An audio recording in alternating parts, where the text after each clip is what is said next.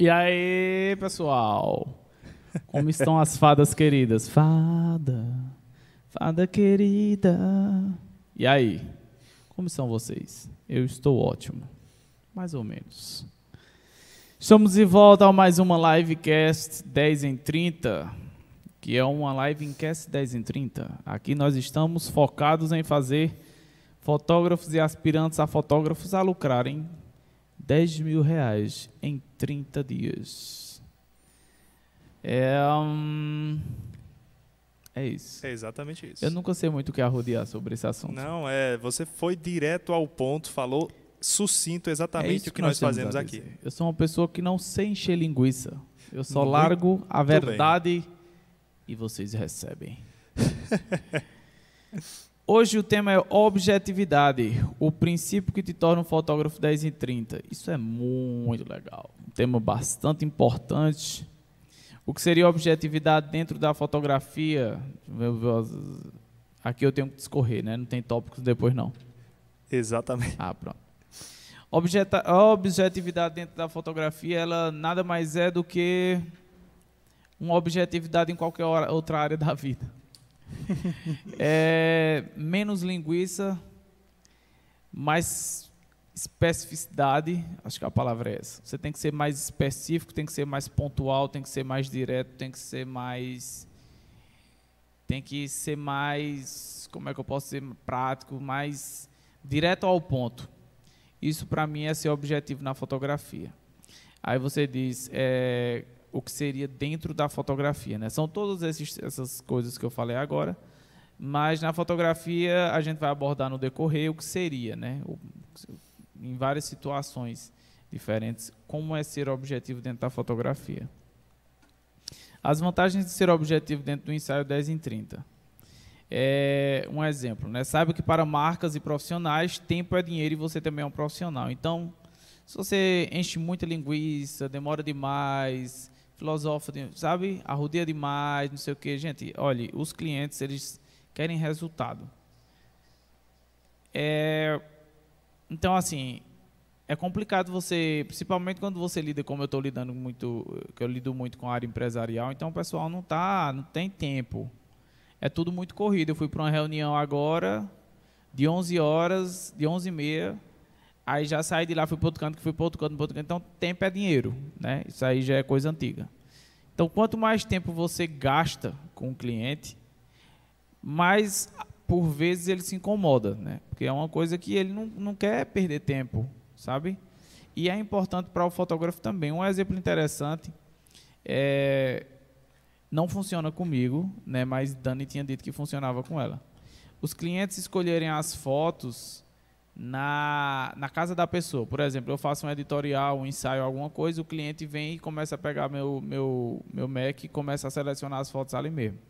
Para mim não funciona porque o tempo que eu gasto esperando a pessoa selecionar as fotos é um tempo que eu poderia estar fazendo qualquer outra coisa, trabalhando, fazendo editando foto, fazendo qualquer outra coisa. Então assim, é uma coisa que no início eu fazia, hoje eu não faço mais. Existem diversas plataformas onde você consegue enviar as imagens, as pessoas lhe mandam, tem plataformas que já lhe mandam a lista pronta, tem plataformas que você o cliente escrever ou digitar o número das fotos que ele escolheu e a gente recebe. Então isso é otimização de tempo, né? Então é você ser objetivo, né? O que é que ele precisa fazer? Escolher fotos. Eu vou fazer ele escolher fotos da forma mais objetiva e prática possível, que não gaste o meu tempo nem o tempo dele. Porque, querendo ou não, você passa às vezes horas sentado do lado do cliente enquanto ele escolhe as fotos. E eu acho isso, assim, interessante, na minha opinião. Então, é, se você não for objetivo na moda, já no caso da moda, se você não for objetivo, você pode ser explorado. O que é que acontece? É, na moda, quando eu vou fotografar moda, eu sou muito específico em tudo. É esse tipo de cor, esse tipo de roupa, esse tipo de disso, sei o quê. Plano de fundo vai ser esse, a gente vai usar tal iluminação, então eu já monto o mood board, entrego para a pessoa a paleta de cores, ela já vai entender o que é que tem que ser feito e a gente vai fazer em cima com base naquilo que já foi planejado. Por que eu faço assim? Porque evita da gente, na hora do ensaio, estar tá perdendo tempo escolhendo qual roupa vai ser, que cor vai ser, ou evita que a pessoa não leve as roupas que deveria levar, as cores que tinham sido planejadas, não sei o que lá. Então, se você não tira da sua cabeça e lança todo esse material para o cliente dizer, olha, precisa ser assim, assim, assado para dar certo, ele vai chegar com uma coisa muito aleatória, muitas vezes é uma coisa que até nem casa com a proposta. E às vezes o cliente tem que ir para casa, comprar, pegar roupa, sei o quê, e se ele for de outra cidade, pior ainda que ele não tem como ir buscar as roupas, né? Então isso facilita muito a nossa vida, essa objetividade. Né? É, na moda, além dessas, a moda tem uma questão, essa questão de ser explorado, é interessante porque quando eu não tinha essa objetividade de dizer vai ser assim, assim, assado, preciso disso, disso, disso, e o lugar vai ser assim, assim, assim, e eu vou levar isso, isso e aquilo outro, e a gente vai trabalhar em cima disso, eu ia meio que muito no aleatório. E no aleatório o pessoal fica mandando você, tipo, eu pego, pegava o carro, ia para uma locação, ia para outra locação, para outra locação, para outra locação, terminava gastando mais combustível e tendo uma margem de lucro totalmente reduzida, porque eu ficava rodeando para cima e para baixo, além de estar tá colocando bem sem futuro. Então, hoje em dia, até o roteiro por onde as fotos vão acontecer, eu já, já tenho eles em, em mente, porque eu já sei que ali vai dar o resultado que eu quero. Então, se você é objetivo, você vai conseguir é, reduzir custos, ter um lucro maior, porque você se planejou para entregar uma coisa de forma extremamente eficiente. É o caso, nesse caso da moda, né? Porque muitas vezes o pessoal, as empresas começam a querer se aproveitar, né?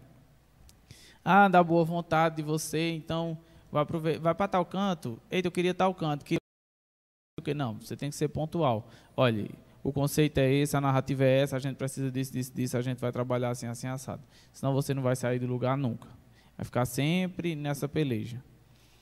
É, você paga um preço pela sua não objetividade em fotos. Foi o que eu disse agora. A partir do momento que você não tem objetividade, você chega para o cliente e diz, preciso disso, disso e disso, porque vai ser assim, assim, assado, o perfil de modelo é esse e esse. Uma, um exemplo claro, em moda a gente monta um casting que são seleções de modelos ali que a gente vai utilizar. É, quando você não faz isso e vem qualquer coisa, né, você tem que deixar claro para o cliente, a gente precisa desses perfis. Porque se você não fizer isso, não vai ficar claro, ela vai chamar qualquer pessoa e muitas vezes qualquer pessoa que eu diga assim que não tem muita familiaridade com câmera, tal, não sei o quê. Então você vai levar muito mais tempo para produzir o mesmo material, aquele material vai levar muito mais tempo para produzir do que você tivesse já selecionado as modelos e modelo blogueiro, enfim, que tenham mais desenvoltura e que a gente conseguisse fazer todo esse material muito mais rápido. Então você paga um preço porque você termina tendo prejuízo. Você demora muito mais tempo, você, e tudo, tudo. A cada tempo que passa, é menos fotos que eu tiro dentro dos ensaios. Isso é uma questão só de prática. Né? Quando você chegar a um ponto que você vai estar tá fazendo os ensaios com menos fotos e mais velocidade, bem mais rápido, é porque você já está dominando a técnica que você quer aplicar. Automaticamente você vai ter. É, eu usei até um exemplo interessante que, com o Felipe, que foi um. Está assistindo um documentário do caso de um, uma família que tem bem perigosa no Rio Grande do Norte. E o cara, é, um dos caras foi matar um outro cara que tinha na região e deu vários tiros nele. Se eu não me engano, ele foi atingido por três. Ele ainda conseguiu entubar. Quando o cara foi atrás dele para terminar de executar, ele com um tiro só derrubou o cara e matou. Então, objetividade e prática meio que é uma, uma comparação curiosa, né? Esse cara que levou os três tiros sobreviveu e tal. Mas onde é que eu quero? Qual o ponto que eu quero chegar? Que esse cara atirava muito bem. Então é o que? Prática. Prática. Então o cara atirou três vezes nele, várias vezes acertou três, o cara ainda ficou consciente, puxou a pistola, derrubou o cara ligeiro. E o cara já morreu. E esse outro ficou vivo. Então, é prática, né? E. Enfim, prática. Então, assim, no, nesse sentido, trazendo para a fotografia, digamos que a minha munição que eu posso tirar dentro de um cartão de memória é, vai reduzindo porque eu já vou identificando o que funciona, o que não funciona, essa roupa vai, essa roupa não vai, já deu, não deu, vai funcionar, não vai funcionar, tal ambiente é bom, tal ambiente não é bom. A partir do momento que você começa a pegar esse feeling, essa prática, você em vez de tirar mil fotos, você reduz muito. Então é o meu caso. Né? Hoje eu tiro bem menos fotos de um ensaio, porque os resultados eles já vêm de forma muito natural, eles já acontecem com muito mais velocidade. Com todas as metodologias que eu já mostrei nas outras lives de criação de narrativa, de conversar, música, ambientes, um ambiente pensado para a pessoa se soltar. Então, tudo isso é, influencia num resultado bom e rápido ao mesmo tempo. Né? Não que eu tenha pressa para terminar o ensaio, mas a questão é que eu consigo otimizar meu tempo. Aqui, um atirador inexperiente vai dar vários tiros para acertar um, enquanto o experiente só precisa muitas vezes de uma chance. Só é uma brechinha de tempo e ele vai lá e derruba. Hoje, hoje em dia, é, eu me entendo e me conheço a ponto de saber o que após produção, que após produção é algo que eu não curto passar muito tempo. Por isso, em campo, eu busco já ter um resultado 10 e 30. Assim, eu sempre penso na fotografia já pronta saindo da câmera. Por isso que eu demoro, eu, eu gosto de montar todo o setup de iluminação, definir qual vai ser o plano de fundo para a textura, qual vai ser o material que eu vou usar, tudo, lente, tudo isso. Porque, é, como eu sei que eu não sou uma pessoa, eu odeio ficar muito tempo no computador fazendo pós-produção, então o que eu puder entregar com a máxima qualidade possível, sem ter que ir para o Photoshop, eu já entrego. Né? Mas eu passo no Photoshop e tenho menos trabalho porque a foto já está pronta. Então eu só vou lá, só vou lá e faço um, trata, um tratamento é, de pele, coisa resolve, né? Dicas para você ser mais objetivo na hora de planejar suas fotos 10 em 30. Não anotou, não foi? Não, ah, tá aqui. Não é isso é. não. Nessa é aqui? É, só é, é isso aí, é justamente. É só porque você pode abordar um pouquinho a mais, tá? Porque como a gente pegou um tema mais curtinho, esses curtinho. vão ser os três últimos slides, se eu não me engano, alguma coisa assim. É. Aí você pode, mas qualquer coisa a gente abre aqui para o assunto, tem a galera aqui que está com a gente, então, enfim. Continue sua aula, prossiga. E é isso. Então vamos lá. É, as dicas para você ser um, é, mais objetivo na hora de planejar suas fotos 10 em 30. É, faça o briefing. Eu sempre faço um briefing. Nem sempre também. Às vezes eu já conheço o pessoal. O que é o briefing? O briefing é, por exemplo, vamos dar um exemplo bem clássico. Uma tropa do exército vai cumprir uma missão no Afeganistão, tal, não sei o que lá. Eles recebem um briefing, que é o passo a passo. O que é que vai ter que ser feito? Quais são as missões que vão ter que ser cumpridas? O briefing ele serve para isso. Né? Então, quando você faz o briefing com o cliente, lá no briefing você vai ter a empresa tem um conceito tal, ele precisa da narrativa tal, ele vai usar tal, tal, tal, tal todas essas fontes de informação. O briefing é uma forma é, de você adquirir as informações sem, que tá, sem ter que estar pessoalmente com o cliente. Eu, particularmente, se os clientes forem da, da, perto de mim, eu prefiro pessoalmente. Se eles não forem, um briefing já é uma forma de você fazer. Mas eu não gosto muito do briefing porque ele é um, um, um tanto impessoal. Você só vai escrever e às vezes ela pode escrever qualquer coisa. Mas numa conversa pessoalmente é bem difícil ela fazer isso, né? Ela realmente vai expor de uma forma mais empolgante sobre a empresa dela, mas fica a ideia do briefing. Monte um mood board, que não é isso aqui que o Felipe mostrou. eu devia ter lhe perguntado então que era Não um... faço ideia do que é isso que Quando tá eu coloquei no Google, né, no Google Imagens, quando você coloca esse termo mood board, é assim que se fala? É, aparecem board. várias imagens nesse modelo da que está aparecendo aí na tela. Bom, Inclusive, se você quiser pesquisar no Google, você pode. É, Teu computador está conectado direto aqui, então. Vamos ver se aparece alguma coisa aí que dá para dar uma concretude maior para a galera do que realmente é. É isso aqui, ó. Mostre-nos. Dá para ver aí? Dá sim. Deixa eu ver se as imagens crescem.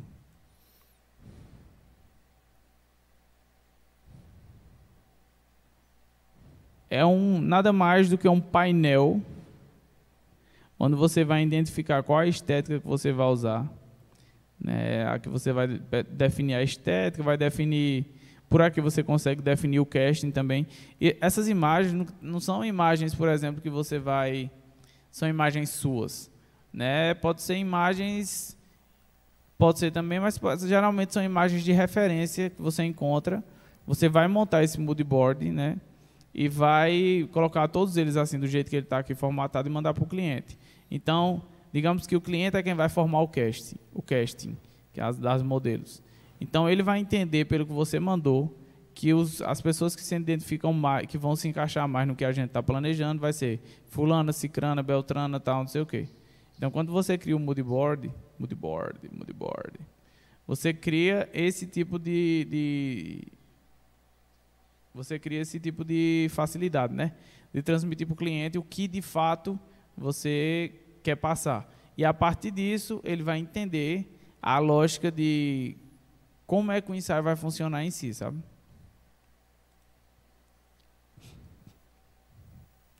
Vamos lá. Show. Defina a paleta de cores. Eu acho isso, eu, eu adoro fazer isso. É, geralmente eu mando, geralmente não. Não era um hábito muito comum meu, estou começando a tornar comum. Quando vem coleções ou quando vem geralmente coleções de moda, alguma coisa assim. É, ou então quando eu vou fotografar pessoas também, né, retrato corporativo e tal, eu sempre gosto de definir é, pelo círculo cromático mesmo, eu começar a definir as cores que eu vou usar, né? Então assim, você define as cores que vão usar e você vai aplicando, tipo, um eu vou usar no, no plano de fundo, outro eu vou usar na roupa, outro eu vou usar, e isso é muito importante porque aí você traz a psicodinâmica das cores, vai aplicando tudo isso ao pessoal. Para explicar a objetividade 10 em 30, eu resumiria em uma frase. Quem não sabe onde quer chegar, qualquer lugar serve. É uma, da, é uma das questões que eu penso muito, porque quando você não tem, você não é uma pessoa objetiva, é, você é muito, eu acho que a palavra talvez fosse muito abstrata. Fala muito coisa assim que não se enquadra muito na realidade, sabe? E você termina só um grande sonhador que não vai a lugar nenhum. Diferente de pessoas objetivas, né, que sabem o que vão fazer, o que querem fazer. Então, elas sabem onde quer chegar e vai. Agora, e não aceitam menos. Agora, quem não sabe onde quer chegar, qualquer lugar serve. Olha aí. Foi ligeiro. Deixa eu ver quantas. Mas aí, caso. 22 minutos. Eu queria desenvolver uma linha aqui de raciocínio com você, para a ah, gente ainda continuar trabalhando um pouquinho dentro desse tema. E colocar até você para pensar um pouco. É, eu não sei se você consegue lembrar, você falou aí da situação de moda, de situações que você já pagou, talvez quando eu falo preço, eu não falo nem questão de dinheiro, mas tempo também, né? Você pagou muito caro por você tempo. não ser objetivo. Você não precisa falar os nomes, nem nada do tipo, só falar assim, contar um pouco do, da tua experiência prática que te ensinou a ser mais objetivo. Alguma que... vez Pode contar. Uma loja pagou um ensaio que seria um ensaio base, que era para ser feito como se fosse lookbook, né, que a gente chama. O lookbook ele é muito prático e rápido. O objetivo dele é só mostrar a roupa mesmo. Não tem nada de conceito, tal, não, é muito simples. Mas aí a dona da loja ela queria que a gente fizesse externo. E para fazer externo você tem que procurar locações, né? que se adequem à, à narrativa que você está criando. No estúdio, para mim, é mais prático tornar essa narrativa mais. Na realidade, que não é que seja mais prática, é porque para aquele tipo de trabalho que a gente estava fazendo, era mais interessante porque era não, não havia conceito, conceito em si, sabe?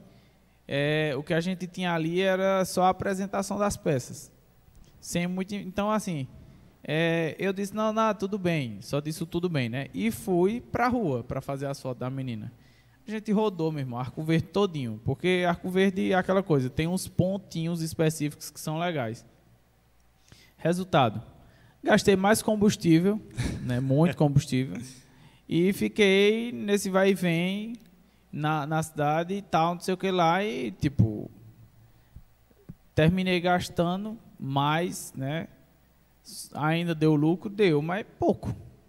Então hoje é muito bem calculado. Hoje eu não. não hoje todo o meu planejamento já é entregue. Digo, ó, é assim, assim, assado, eu faço assim, assim, assado, é desse jeito, desse jeito, desse jeito.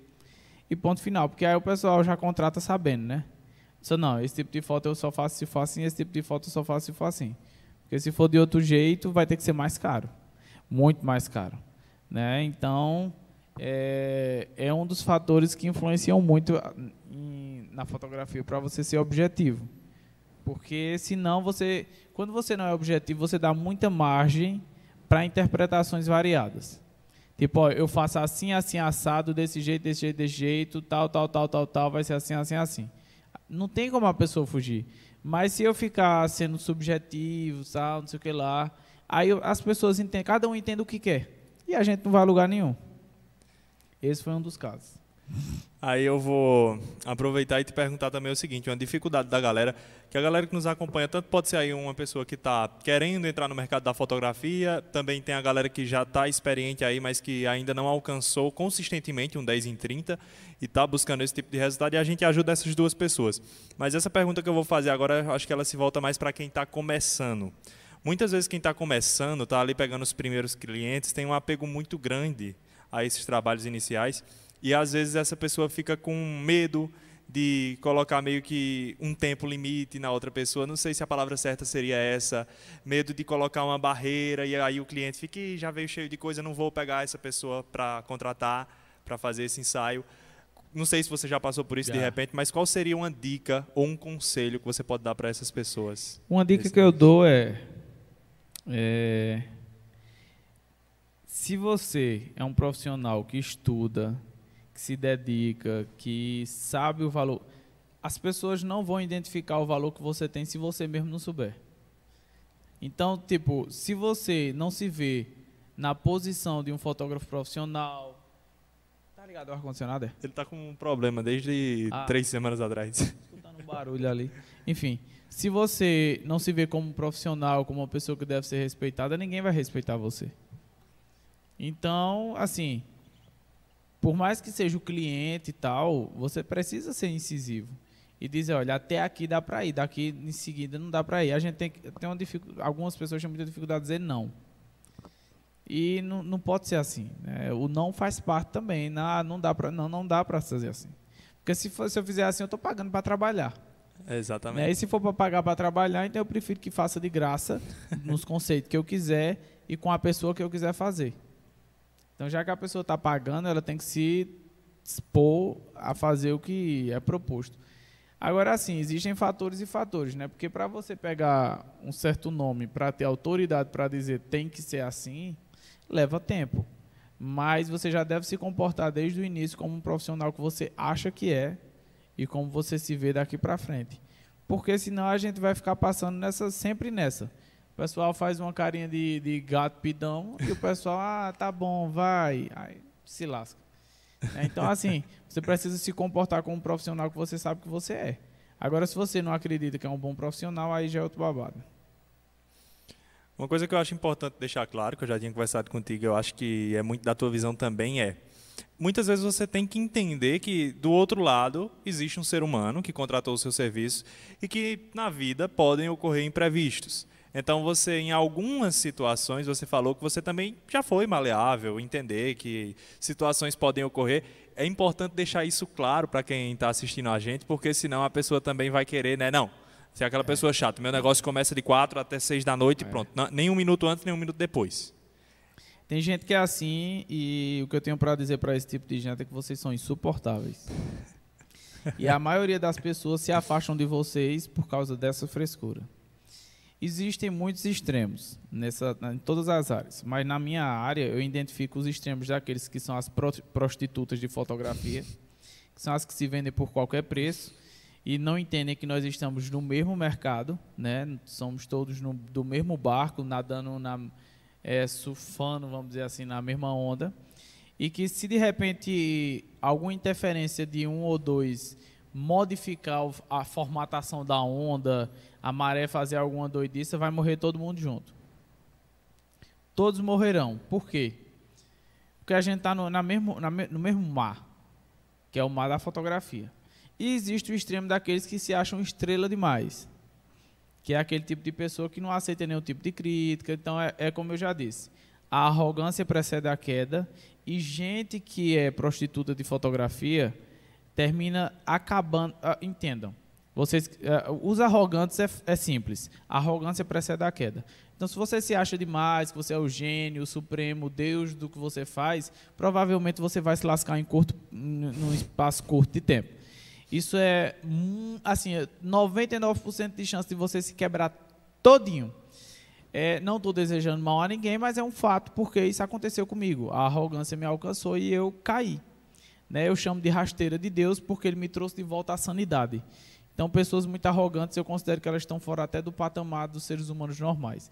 É, não normais, porque todo ser humano é meio bugado, né? mas eu diria que elas estão fora da, da lógica, sabe? É como se eles são os únicos incríveis que podem fazer. Não são. É como eu já disse em outras lives, vocês são qualquer um igual qualquer outra pessoa.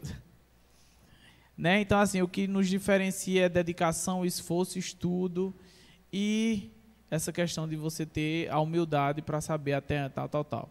Esse é meu recado para os arrogantes. A arrogância precede a queda. Meu recado para as prostitutas de mercado é o seguinte: nós estamos no mesmo mar, né? Pegam nas mesmas ondas. Se você age de uma forma ridícula para tentar quebrar seu inimigo, baixando o preço para caramba, né, fazendo um preço totalmente fora do padrão dos orçamentos que a pessoa produz para fazer um, um, ensaio ou coisa do tipo, você está fazendo com que a maré baixe, seque, né, porque você está acostumando as pessoas mal, porque a fotografia não é um serviço barato, não tem como ser, porque tudo que envolve a fotografia é extremamente caro, câmeras simples demais custam 3, 4 mil reais, então é, nós não estamos nos Estados Unidos, onde com 10 dólares a gente consegue fazer quase que uma feira no, no mercado. Então, é, se você acha que diminuindo o preço você vai ganhar mais dinheiro do que os outros, na verdade você está muito enganado. Você está tá se afogando, você está se destruindo. Né? É aquela história que outros fotógrafos que eu acompanho já disseram: quem briga por preço morre por ele. E aqueles que brigam para fazer um trabalho, emplacar um trabalho e ter um nome e tal e outras coisas, essas pessoas vão se destacar e vão continuar no resto da vida. Porque sempre haverão clientes que vão pagar, prezar pela qualidade, pelo atendimento. Então essas pessoas elas vão pagar o valor que tem que ser pago. Né, o valor que as outras, os outros fotógrafos cobram. Então imaginem, se todos os fotógrafos respeitassem o mercado e não baixassem o, o, o valor né, dissessem assim, ah, fulano cobrou tanto, você diz, ah, problema dele, vai fazer com ele então, já que ele cobra menos. Se as pessoas começassem a agir mais assim, a maré permaneceria alta para todo mundo. Então existiria uma média de preço básica, que seria uma média de preço ali é, entre os fotógrafos, que seria uma média de preço que seria legal para todo mundo. E a, os preços aumentariam ou diminuiriam mas numa margem de, de, de, de, valores que são valores que são sustentáveis.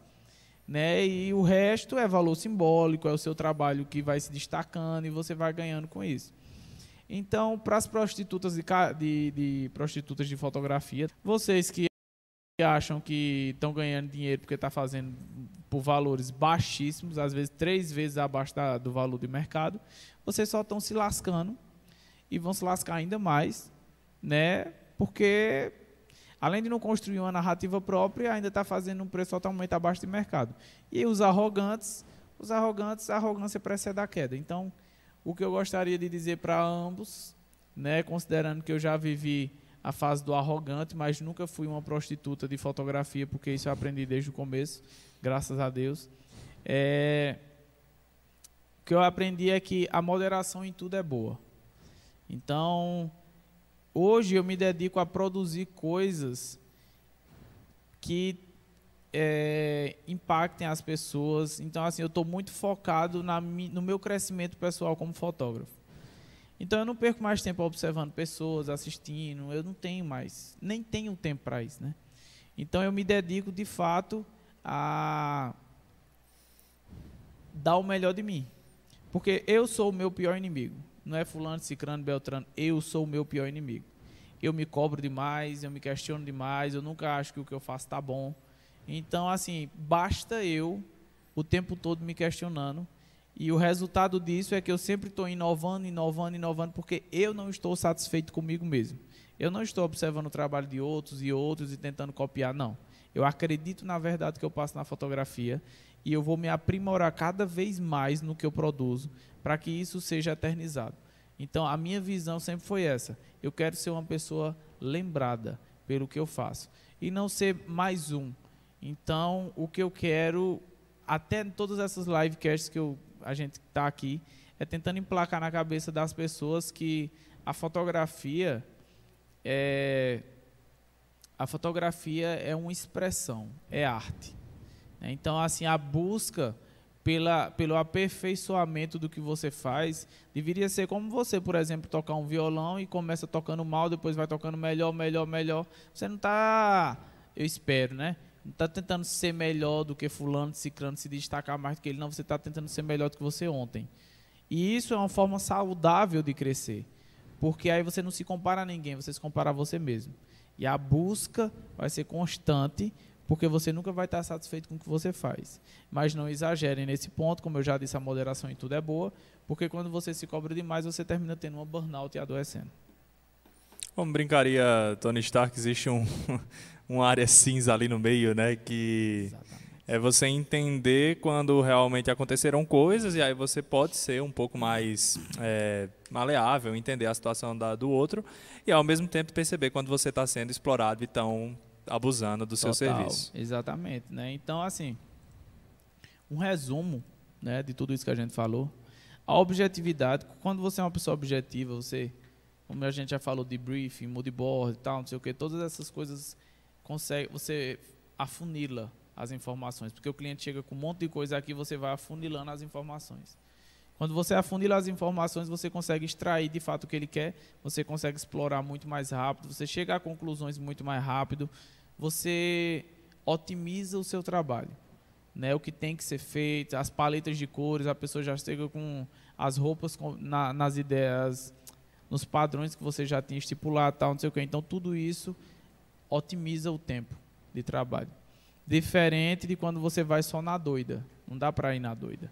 Então, sejam objetivos, porque sejam, sejam claros, sejam sinceros. Para mim, tudo isso é, faz parte da objetividade com os clientes. Olha, até aqui dá para fazer, mais que isso é mais caro. Daqui para trás é não sei o que, daqui tá, entendeu?